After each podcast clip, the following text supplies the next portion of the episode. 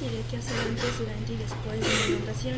Antes, poner tus papeles en orden de tu hogar, preparación de alimentos, cobijas, radio, teléfonos de emergencia y un botiquín para toda ocasión.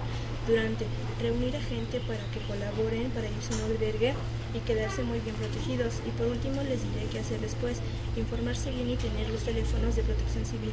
Cuídate e infórmate para salvar tu vida.